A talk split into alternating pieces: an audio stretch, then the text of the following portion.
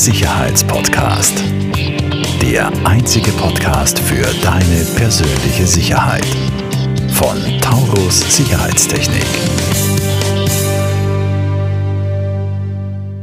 Recht herzlich willkommen zu einer weiteren Folge auf dem Sicherheitspodcast. Heute bei uns der Herbert Sauruck seines Zeichens Blackout-Experte und äh, Berater für lebenswichtige und kritische Infrastruktur. Herzlich willkommen. Dankeschön für die Einladung. Freut mich, freut mich, dass Sie hier sind heute und ich freue mich jetzt schon ganz besonders auf die Themen und wir reden, glaube ich, gar nicht ähm, allzu sehr um den heißen Brei herum. Äh, Herr Saug, was machen Sie in Ihrer täglichen Tätigkeit? Das muss ja ein sehr, sehr spannendes äh, Betätigungsfeld sein. Ja, ich bin vom Hintergrund der Berufsoffizier, war bis 2012 im Cybersicherheitsbereich tätig.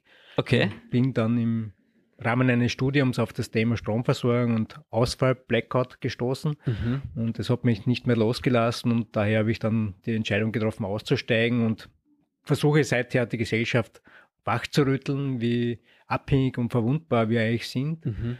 Äh, also mein Thema ist, was passiert bei einem europaweiten Strominfrastruktur sowie Versorgungsausfall? Mhm. Weil das Problem ist, dass viele Menschen Stromausfall hören und das abhaken, weil sie mhm. das ja kennen. Ja, das Aber, ist so ein paar Minuten und dann ist es wieder erledigt. Ne? Genau. Darf ich vielleicht da einhaken und bevor wir vielleicht auf die Auswirkungen eingehen, wie wahrscheinlich ist sowas überhaupt?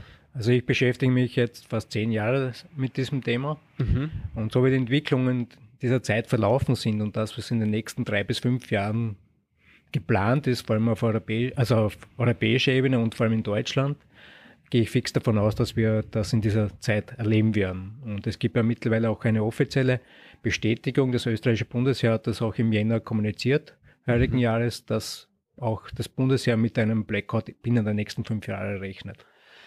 Wie darf man sich so ein Blackout vorstellen oder von welcher Dauer ne, reden wir da, ja? Weil gut, ich kann jetzt sagen, Stromausfall fünf Minuten ist in diesem Sinne auch ein Mini-Blackout vielleicht, ja. Aber ab ja. wann reden wir von einem Blackout? Also es ist wichtig mal zu definieren, was ist ein Blackout und weil jeder unterschiedlichen Zugang hat und ein unterschiedliches mhm. Bild dazu. Also wenn ich von einem Blackout spreche, dann spreche ich von einem plötzlichen, überregionalen, das heißt weite Teile Europas betreffenden, mhm. also nicht nur lokalen. Okay. Äh, und länger andauernden Strom, Infrastruktur und Versorgungsausfall. Äh, und wichtig dabei ist, eine Hilfe von außen ist nicht möglich. Also mhm. bei regionalen Ereignissen, wie wir das in Österreich immer wieder haben, durch Umwelt und so weiter, kann ich Hilfe von außen zuführen, Kommunikation funktioniert äh, und damit kann man das bewältigen. Bei diesem Ereignis, bei einem Blackout, funktioniert das alles nicht mehr, weil es binnen 19 Sekunden in etwa in weiten Teilen Europas finster wird. Das haben wir praktisch schon einmal getestet, 2006. Okay. Bei aber zum Glück ist es damals nicht zum Blackout gekommen. Aber in Norddeutschland wurde eine Leitung planmäßig abgeschaltet und durch ein paar ungünstige Konstellationen ist dann ein bisschen mehr abgeschalten worden. Äh, ja, ein bisschen mehr abgeschalten worden. Okay. Innerhalb von 19 Sekunden wurden 10 Millionen Haushalte in Westeuropa abgeschalten, mhm. um noch das Blackout rechtzeitig zu verhindern. Und unter den heutigen Rahmenbedingungen geht man davon aus, dass das nicht nochmal glücken wird, sondern dass es dann wirklich zum Totalausfall kommt. Okay. Äh, und von der Zeit her ist immer die Frage, was? Weil die Phase 1, das ist der Stromausfall, äh, da gehen wir in Österreich davon aus oder dürfen wir davon ausgehen, dass es etwa einen Tag dauern wird, bis Österreich wieder weitgehend mit Strom versorgt werden kann. Auf europäischer Ebene ist die Einschätzung so rund eine Woche. Mhm. Die einen sagen auch hoffentlich nur. Also es kann durchaus länger dauern, in Teilen auch kürzer. Äh, und das Wichtige dabei ist, auch wenn der Strom das erste Mal wieder da ist, vor allem für uns in Österreich, ist noch kein Grund, wieder auf Normalität zurückzugehen, äh, weil wenn man diese Teilsysteme wieder zusammenschaltet, dann passiert es in der Simulation regelmäßig, dass wieder alles ausfällt. Äh, daher mhm. ist es ganz wichtig, das auch zu wissen. Und wenn das Stromnetz wieder halbwegs stabil steht, dann beginnt die Phase 2. Also bis die Telekommunikationsversorgung, die auch zeitnah, binnen Minuten eigentlich wahrscheinlich ausfällt. Das ist Handy, Festnetz, Internet. Und hier ist zu erwarten, dass es zumindest mehrere Tage dauert nach dem Strom, wenn der wieder verfügbar ist, bis das wieder alles funktioniert. Mhm. Äh, hat zwei wesentliche Hintergründe. Das eine ist, es gibt einfach die Erfahrung, dass es zu massiven Hardware-Störungen kommen kann. Mhm. Wenn Systeme, die 24-7 oft über Jahre durchrennen, einmal wirklich äh, stromlos sind. Also da gibt es Zahlen von bis zu 30 Prozent Hardware-Schäden. Wow. Äh, wenn das auftritt, haben wir wirklich ein Riesenproblem. Hängt natürlich auch von der Stromausfalldauer mhm. ab. Äh, und das andere ist, wenn wieder ein Netz da ist, werden natürlich die Menschen versuchen, ihre Angehörigen zu erreichen. Das heißt, massivste Überlastungen über längere Zeiträume. Mhm. Und solange die Telekommunikation nicht weitgehend wieder funktioniert, gibt es keine Produktion, keine Logistik, keine Treibstoffversorgung. Mhm. Das heißt, wir kommen auf jeden Fall in die zweite Woche, bis eine Versorgung wieder anlaufen kann. Äh, und da hängt es dann natürlich auch noch von den internationalen Abhängigkeiten ab, mhm. was wir jetzt gerade in der Corona-Krise auch gesehen haben, wie verflechtet die Dinge sind. Und dann beginnt wieder Rückkehr zur Normalität. Das heißt, wir sprechen dort von Monaten und Jahren.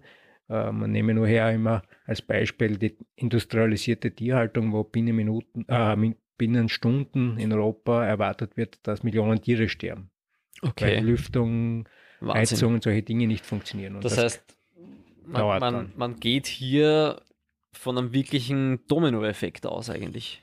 In, in alle Richtungen der Infrastruktur. Ja, ich bezeichne es zuerst im Stromversorgungssystem Dominoeffekt, wo ich eben diese Kaskaden noch absehbar absehen kann und auch wieder aufstellen kann. Mhm. Aber das löst eigentlich eine Kettenreaktion aus. Das heißt, eine chaotische Situation in allen anderen Lebensbereichen. Mhm. Und die Stromnetzbetreiber sind sich dieser Gefahr bewusst und bereiten sich auch schon seit langem darauf vor. Welche Vorbereitungen werden da gesetzt oder was äh, macht man dagegen? Grundsätzlich regelmäßiges Training am Simulator. Mhm. Uh, und auch natürlich entsprechende Betriebsmittel vorhalten. Mhm. Uh, das gibt es in anderen Bereichen so gut wie nicht. Mhm. Und das ist eigentlich das Problem. Es ist nicht das Problem die Stromversorgung, sondern dass das andere auch chaotisch ausfällt und wo wir eigentlich nicht wissen, wie wir das wieder hochfahren. Weil gerade Telekommunikationssysteme, die sind seit Jahrzehnten jetzt gewachsen. Mhm. Und wenn es hier zu längeren Ausfällen kommt, dann wissen wir nicht, wie das wieder hochzukriegen ist, weil das Personal fehlt, weil das Altsysteme sind, die keiner mehr kennt, wo es keine Ersatzteile gibt und, und, und. Also mhm. da spielen viele Dinge zusammen. Okay.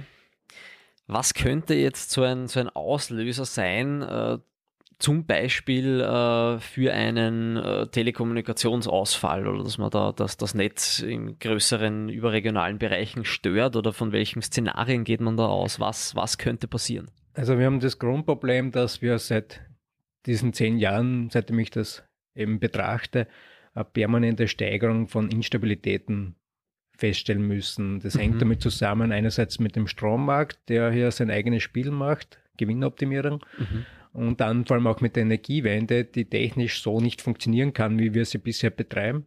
Wenn man eine gewisse Größe des Ausbaus erreicht hat, und wir sind hier unmittelbar davor, und wir haben in Österreich 2011 2 Millionen Euro aufgewandt, um die Systemstabilität aufrechtzuerhalten. Zwei Millionen? Zwei Millionen. Und im Jahr 2008. Das klingt nicht viel. Das ist, na, das ist nicht viel, aber im Jahr 2018 waren es 346 Millionen. Also ah, Faktor ja. okay. 173 in sieben Jahren. Es war 2019 dann wieder um 100 Millionen weniger, weil es eine Strommarktauftrennung zwischen Österreich und Deutschland gab, die mhm. auch äh, wesentlich ausschlaggebend war. Aber das Problem ist, dass die innerösterreichischen Kosten trotzdem weiter gestiegen sind, deutlich weiter gestiegen sind. Das heißt, diese Pflege und Erhaltung. Nein, nein, nein. Oder, oder, das sind oder, einfach Eingriffe, Emergency-Eingriffe, damit es okay. nicht passiert. Da ist keine Investition in Infrastruktur oder Zukunft. Die man eigentlich machen sollte, zusätzlich. Die, die zusätzlich notwendig sind. Das mhm. ist nur äh, mittlerweile fast täglich notwendige Eingriffe, Kraftwerkszu, Wegschaltungen, damit es nicht passiert. Okay. Also das ist nur Notfall. Das heißt, man agiert man sehr kurzfristig und ist eigentlich schon im Krisenmanagement in Wahrheit. Ne? Mehr oder weniger. Ne? Und, dann, und langfristig investiert wird hier nichts oder zu wenig? Na, sicher wird investiert. Eben auch äh, Leitungsausbau, Teil der Lösung. Mhm. Aber hier haben wir gerade in Österreich das Problem, die Salzburg-Leitung, die seit Jahrzehnten jetzt eigentlich, kann man schon sagen, verzögert wird durch mhm. Einsprüche und so weiter. Und wo das Ganze natürlich nochmal verstärkt wird. Ne? Okay. Und diese Komplexität, die hier massiv steigt, auch durch die Digitalisierung, äh, führt dazu, dass das immer verwundbarer wird. Mhm. Äh, das heißt, wir gehen, weil Sie jetzt Digitalisierung ansprechen und Sie kommen auch aus dem Cybersecurity-Bereich, gehen wir davon aus, dass das dass sich solche Szenarien dann aufgrund von Hackerangriffen entwickeln oder was können die Auslöser dann sein? Also mein erwartetes Szenario ist Komplexitätsüberlastung. Das heißt einfach, die Balance kann nicht mehr sichergestellt werden und wir haben hier durchaus immer wieder Okay, das heißt, es wird komplexer und ohne äußere Genau. Eingriffe oder jetzt Angriffe passiert so ein Blackout-Szenario. Genau, einfach, ja, es kann nicht mehr sichergestellt werden und es wird diese Okay. Kaskade losgetreten.